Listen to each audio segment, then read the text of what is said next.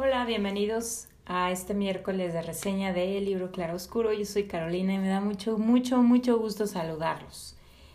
Eh, el día de hoy tenemos un nuevo autor y una nueva historia y estoy muy contenta porque voy a poder palomear uno de los clásicos que tenía yo en mi lista por leer y finalmente se, se me ha hecho.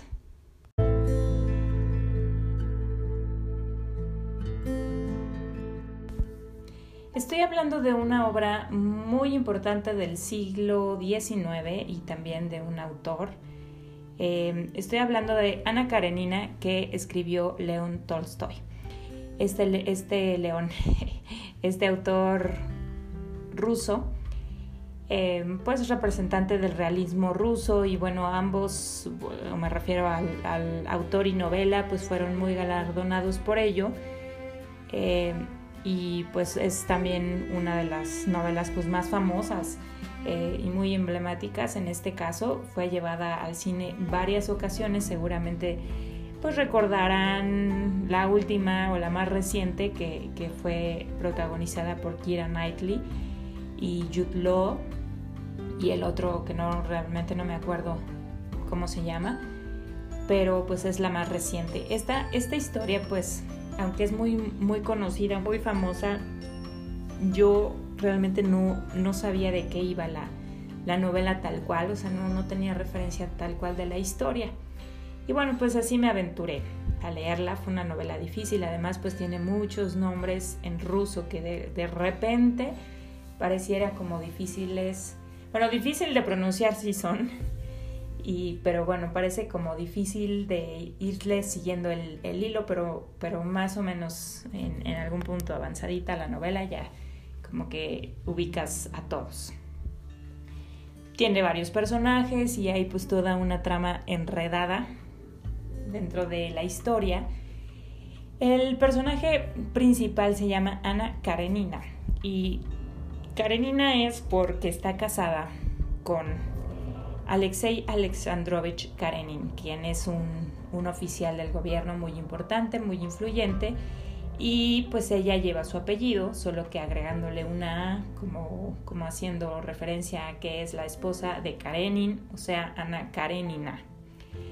Entonces, bueno, pues ella está casada con este hombre que es muy importante, es muy influyente, tiene una cierta reputación, pues es acomodado, tiene dinero, y ella es pues su esposa, eh, realmente es una mujer eh, libre en cuanto a hacer cosas, porque este hombre pues viaja mucho y, nunca le, pone trabas ni le pone peros. Tiene un hijo y lo suyo, lo suyo es la socialité y entonces ella se la vive en las fiestas, en, estos... Eh, luciendo vestidos y joyas y es así como muy, muy dedicada a eso, eso es lo suyo en realidad.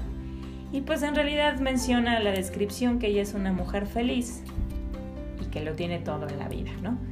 En algún momento ella se encuentra, tiene un encuentro y conoce a el conde Bronsky, quien es un hombre, es un soldado también y es pues de posición y todo también y es muy guapo.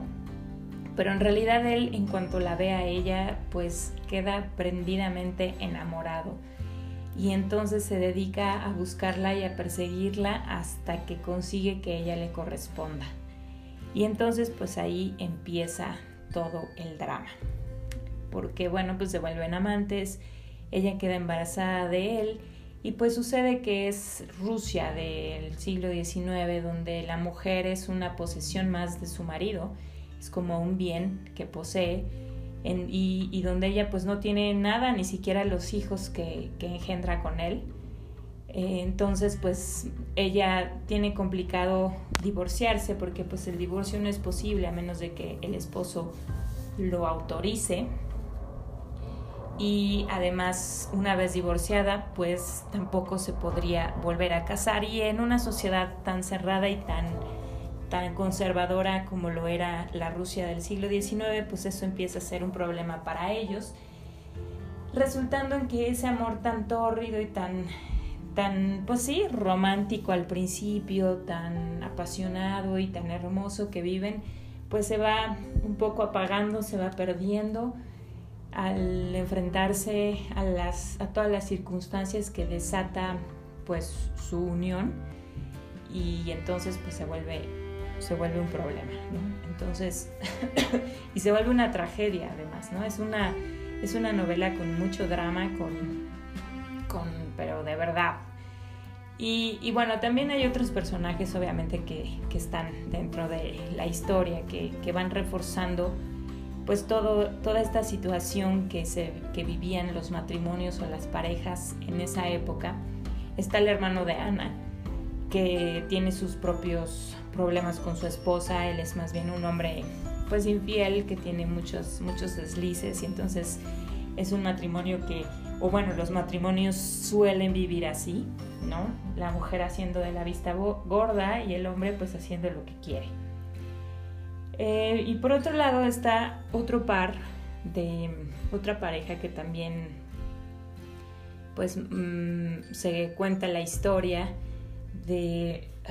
estos, estos nombres les digo que son un poco más este, complicados, ¿no? De Nicolás Dimitrevich Levin, quien es pues otro hombre acomodado, rico, etcétera, que, que más bien es humilde, es un hombre bueno, caritativo, prudente, etcétera, y busca eh, casarse con, con Kitty, que es, eh, pues, todos están relacionados de alguna forma. Entonces, bueno, las, las historias ahí se van engarzando y esta chica, Kitty, al principio rechaza a Levin pues porque él, ella, o sea, son amigos, entonces ella no, no, no pensaría o no habría pensado en él como un esposo. Ella está enamorada del conde Bronsky, pero bueno, al ver que él está perdidamente enamorado de Ana, pues desiste y, vive su duelo y su, y su depresión casi casi al, al saberse rechazada por, por este hombre.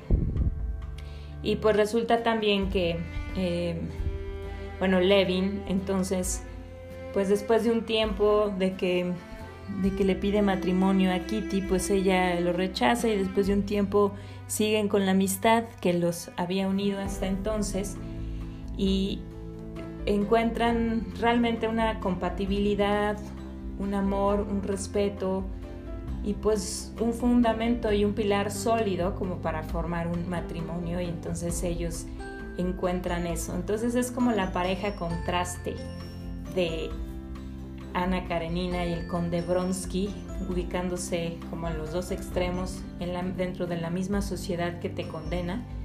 Esta otra pareja encuentra pues cierta libertad no por las reglas de la sociedad, sino por el sometimiento y respeto y amor mutuo que, en que el cual construye en, al menos entre ellos sus propios principios. Y entonces eso les permite vivir una situación muy diferente a la que se enfrenta pues otras mujeres, otros matrimonios, otros hombres dentro de la misma sociedad, dentro del mismo tiempo. Y bueno, pues eso se vuelve muy interesante. Además, este hombre, muchos, muchos que saben dicen que este hombre, este personaje, Nicolás Dimitrevich Levin, se vuelve como el vocero del autor, es decir, a través de él, él se introduce en la historia manifestando pues muchos de sus ideales, de su forma de pensar, de, de las cosas que, de la forma como él ve el mundo. Y de hecho, al final, o sea, el, libro pues está contenido como en grandes partes que a la vez pues podría decirse que son como los capítulos principales. Y el octavo, el octavo, la octava parte o octava, el octavo capítulo pues representa como el epílogo del autor que hace referente a toda la historia que ya contó. Que, y y como sus reflexiones acerca de, la búsqueda de la felicidad y cómo cada quien la busca pues desde donde está, desde cómo entiende el mundo, desde cómo es su temperamento y forma de ser, desde pues incluso pues del mismo país donde vives, la sociedad que te tocó, en fin, ¿no? Tú tienes pues una configuración muy particular y de esa forma tú vas a buscar la felicidad, eh, pues a pesar de las circunstancias que tengas. Entonces, bueno, pues es un es una historia un tanto trágica porque, bueno, pues suceden muchas cosas desagradables y, y digamos que, pues desgraciadas para la pobre Ana, quien es una mujer que a mi gusto es un personaje muy bien construido, es una mujer interesante que a pesar de su aparente frivolidad es una mujer que que también tiene principios, contrario a lo que quizá podrían pensar muchos que la, que la leen, a, pesar de que es una mujer adúltera, tiene códigos, tiene principios y tiene ideas propias por las que luchó. Y, y, creo que es un personaje interesante, es decir, completo, ¿no? Donde es un personaje que no solo se deja arrastrar, sino que ella eh, pues va también reflexionando y a través de ella también el autor nos manifiesta filosofía y muchas cosas. Y bueno, fue una novela difícil, la verdad, porque además eh, tiene como un, un, estilo, les digo así, súper dramático y de repente hay diálogos así que de plano, o sea, son así de drama, no, no, no, no, no, no, no, no. Entonces, si ustedes no son como de, de ese estilo, ¿no? Quizá a lo mejor hay estilos de escritura un poco diferentes que nos hacen pues más sentido a veces a, la, forma a la que leemos. Entonces, bueno, pues se nota que este es un, un, clásico de los 1800, de una época y de un momento pues muy diferente al de hoy y bueno, pues eso lo puedes entender y comprender y digerir de esa manera. Pero sí llega un momento donde el drama que hay es tal que como que es necesario un poquito despejarse, cambiar de canal y otra vez retomar la lectura porque pues como que empalaga, como que cansa, como que es así un, un poquito difícil. Pero bueno, no por nada, pues es una considerada una de las grandes novelas. Em, pues por supuesto porque tiene todo este contenido, toda esta carga filosófica, que bueno, ya hablábamos del autor que es em, pues un, hombre un hombre ruso que bueno pues además sabemos no todo el contexto de, de la cultura rusa pero además que en algún punto de su vida se volvió pues más espiritual, más interesado en las cosas de religión, en las cosas de Dios. Y entonces todo su pensamiento lo fue llevando hacia allá. En algún momento pues él dijo, o sea, yo fui uno a partir de este momento y todo lo que haya escrito hacia atrás en, este, en ese punto Ana Karenina y pues sus dos más grandes obras, eh, Guerra y Paz, este, pues casi casi que se deslindaba de ellas y todo lo que contaba de él y de su calidad como escritor era a partir de ahí hacia adelante, porque pues, pues ya había cambiado un poco su, su pensamiento, sus ideales, su forma de, de, ver la, la, la, vida. Y de hecho a él lo consideran como uno de los representantes del, ¿cómo se dice? Cristianismo anárquico o algo así, una cosa muy loca.